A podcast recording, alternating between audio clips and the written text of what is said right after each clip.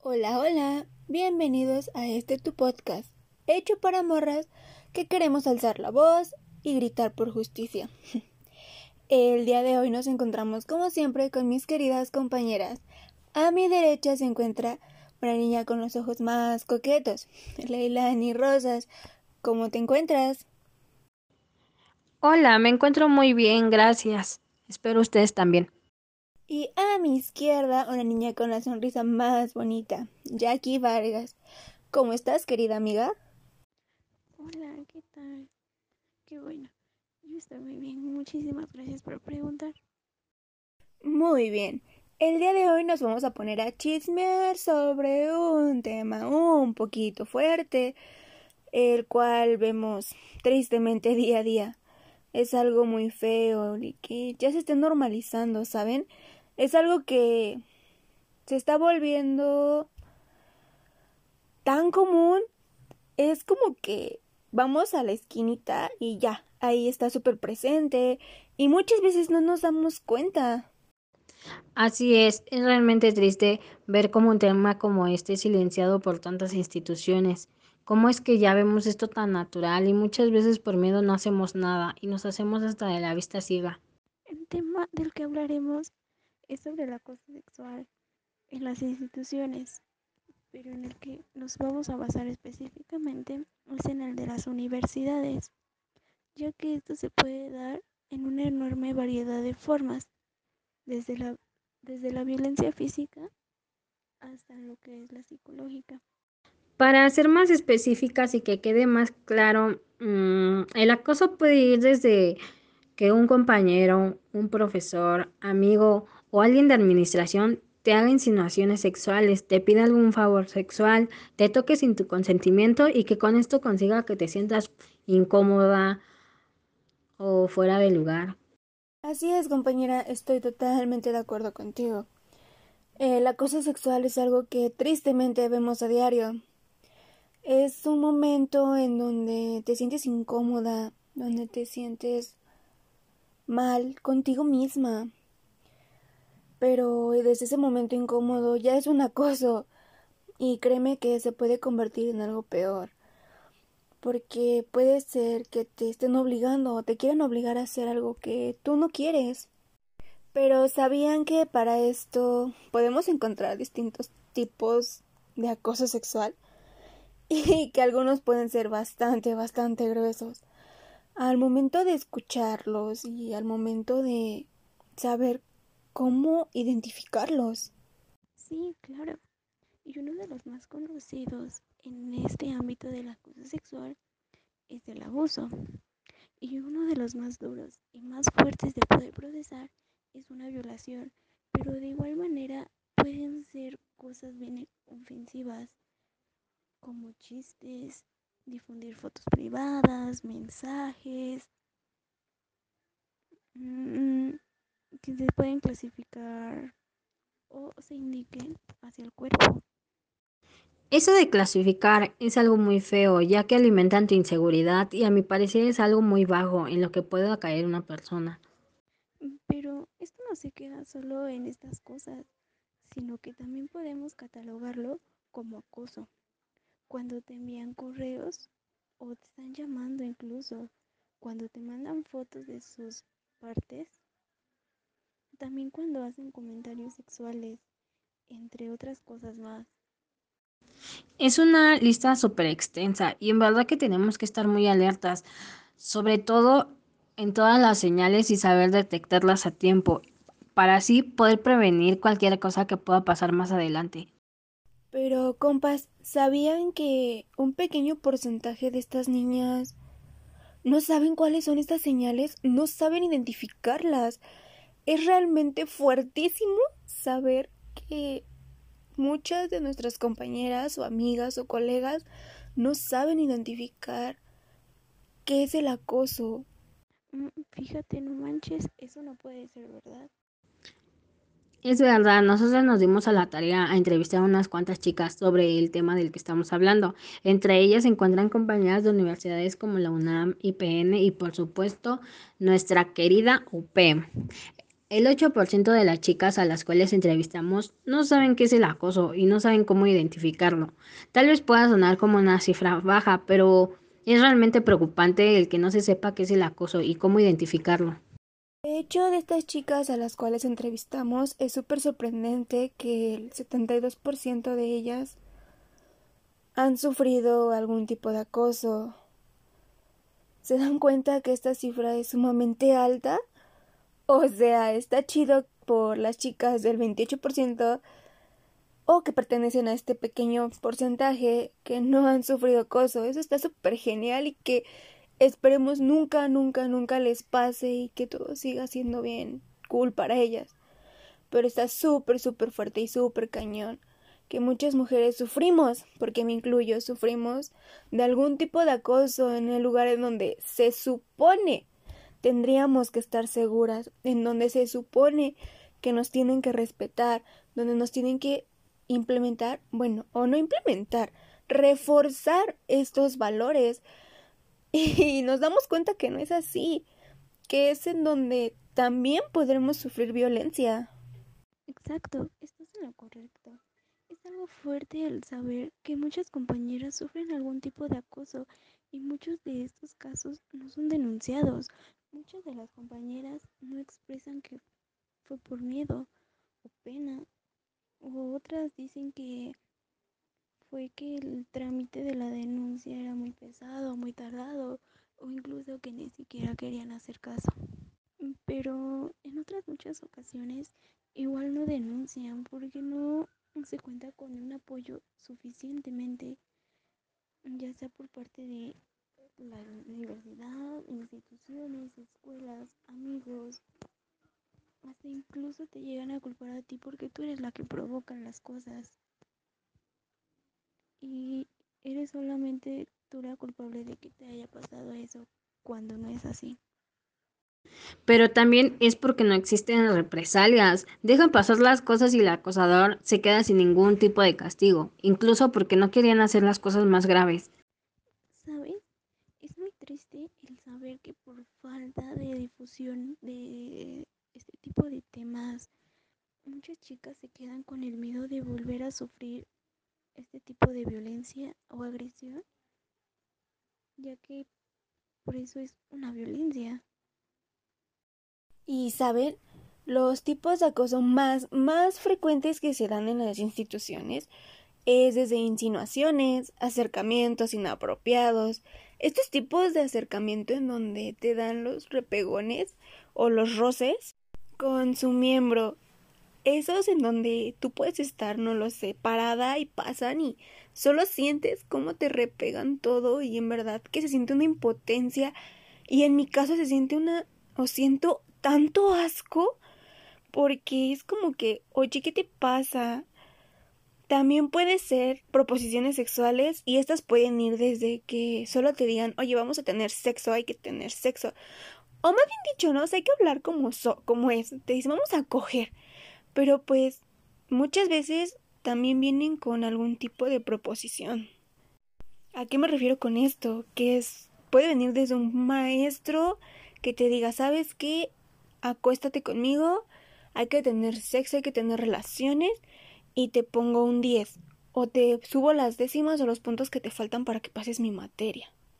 Claro, y de hecho, estas chicas han sufrido acoso desde las personas mucho menos esperadas, desde alumnos, compañeros de la misma institución a la que están asistiendo. Algunos compañeros de la misma carrera que están estudiando son supuestos amigos, incluso de algún profesor o hasta de un directivo, algo que no se espera nadie. Y las cifras son bien fuertes al ver de quién reciben más acoso. Por ejemplo, por los alumnos o compañeros de la institución de la universidad es un 39%, por compañeros de la misma carrera un 27%, y los más preocupantes son en donde se supone que los profesores y administrativos es de un 24%.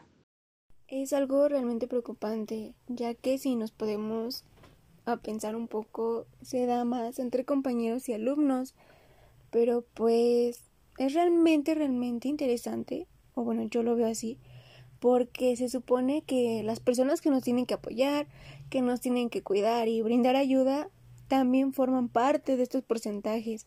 Y no solo hay que hacerlo más pequeño o minimizarlo, porque está presente. Es algo realmente súper fuertísimo el saber que puede ser atacada por un profesor. Es tan deplorable y es tan, pero tan asqueroso el pensar que un profesor se te insinúe o te quiera tocar Muchas de nosotras no hemos vivido un caso de acoso, pero hemos sido testigos de algún tipo de acoso, ya sea de alguna amiga, de alguna prima, de algún familiar o una compañera de escuela. Sí, mira, de lo que vamos a hablar es sobre casos demasiado fuertes y creo que cuando hablamos de estos casos sobre el acoso sexual se nos viene a la mente como institución más reconocida por casos así es la UNAM, ya que hay muchas veces que son invisibles estos casos y no significa que dejan de existir. De alguna u otra manera están presentes. Esto de lo que nos estás hablando, compañera, es un protocolo de atención a la víctima de violencia de género, el cual fue creado por el mismo rector de esta universidad y por la doctora llamada Mónica González. Ellos nos dan el perfil que puede tener una víctima. Nos dice que suelen ser personas sumamente vulnerables, que se encuentran lejos de casa y de su familia. A estos alumnos o alumnas, más bien dicho, las conocemos como estudiantes foráneas. También nos dicen que su personalidad es extremadamente tímida y que en algunos casos requieren mantener algún tipo de apoyo escolar, me refiero a lo que son desde becas y todo eso. Entonces no tienen que reprobar ninguna materia. Y podemos verlo desde el otro extremo. Chicas que necesitan subir de calificación o tienen que recuperar alguna materia. Incluso desde el 2018 muchas compañeras comenzaron a alzar la voz y a gritar por justicia, en donde se comenzaron a señalar a los acosadores y fueron exhibidos. Dos años después, muchas compañeras de otras universidades se unieron a este movimiento, dando a conocer el nombre del acosador junto con su fotografía para que los identificaran. Mira, de uno de los casos en los que nos podemos enfocar y hablar es sobre lo que pasó en febrero del 2020. Alumnas de la UNAM se instalaron un tendedero del acoso. Esto es donde se evidencia a casi 30 profesores por un acoso y por hostigamiento sexual. También sobre el acoso del profesor de aritmética, que puso a una compañera en dilema, en donde por subir de calificación le debía, tenía que practicar un sexo oral. Eso es muy feo, pero igual está el caso del profesor Antonio San Juan, quien simuló darle una nalgada a una de sus alumnas. Qué asco, en verdad. ¿Por qué debemos aguantar este tipo de comportamientos de personas que se supone que nos tienen que cuidar y apoyar? Es bastante horrible el que compañeras sufran este tipo de cosas, ¿sabes?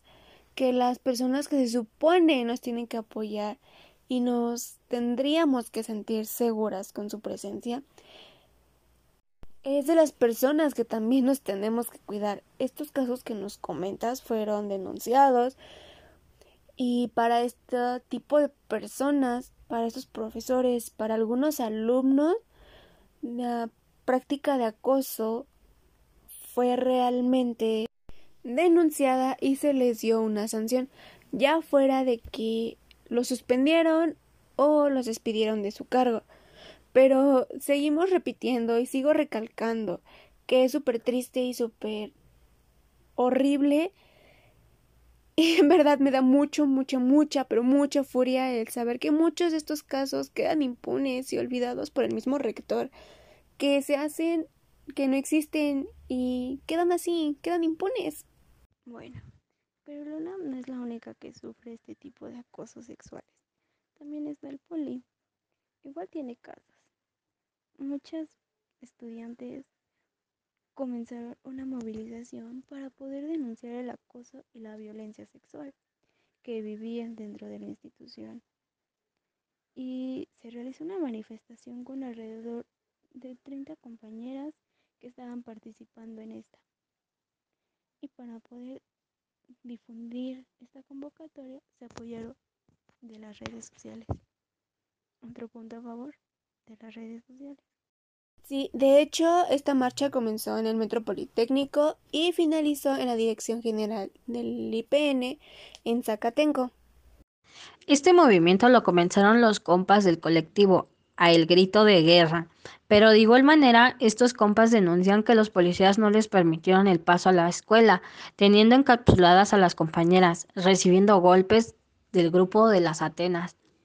Y sabes, cuando ya estaban a 50 metros de la entrada a la dirección, el colectivo o este colectivo se entrevistó con las autoridades correspondientes. Estas autoridades leyeron todas sus peticiones, confirmaron las peticiones y estarán abiertos a instalar lo que es una mesa de diálogo. Eso está súper chido porque pues ya van a poder tener un diálogo directo, ya van a ser escuchadas, ya no ya no van a ser más silenciadas. Bueno, pero ya comencemos a hablar sobre lo que nos vamos a enfocar más, que es la UPEM, ya que como es una universidad privada, no se salva de tener tipo de estos casos hacia nuestras compañeras. Esto es verdadero, porque muchas de nuestras compitas que han sufrido de acoso sexual en las instalaciones, pero vamos a hablar precisamente del plantel que se encuentra en Ixtapaluca.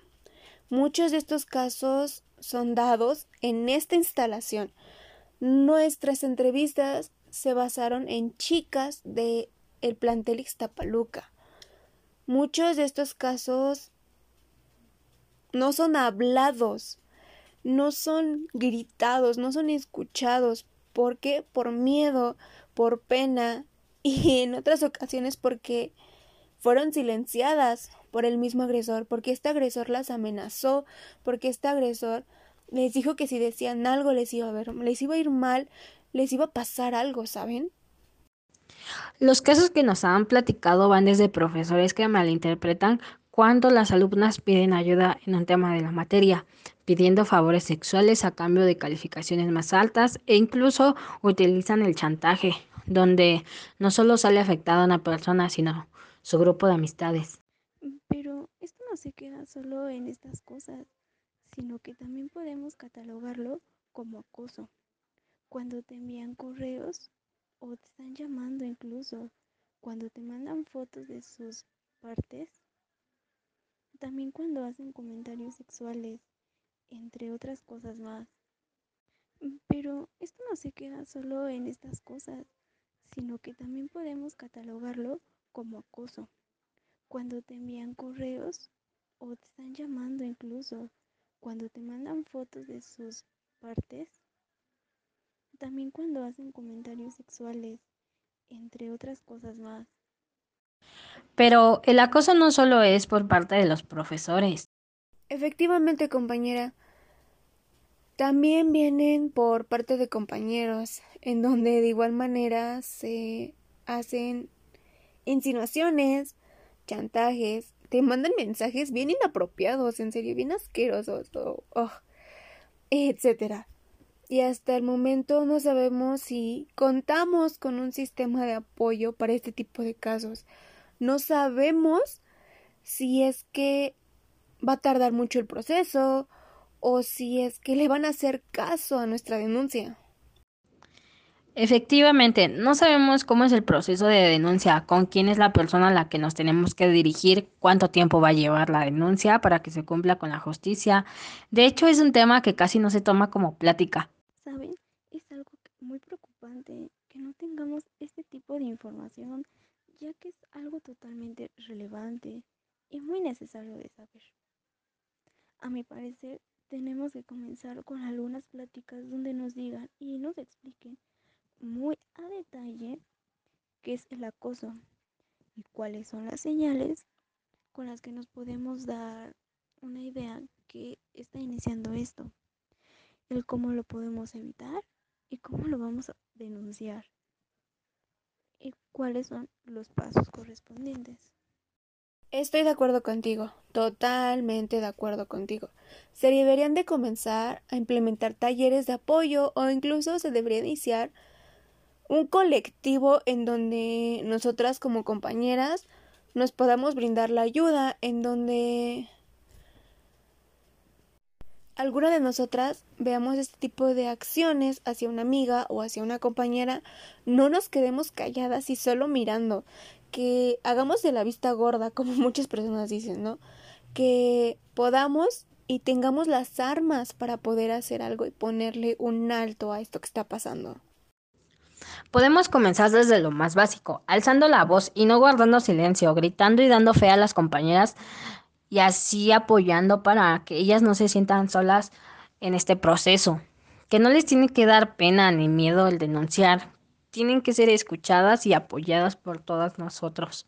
Así es, compañeras, así que hay que alzar la voz, gritemos y, por supuesto, lo más importante es no quedarnos calladas, ya que no están solas, no estamos solas y exigimos que este tipo de talleres y prácticas de información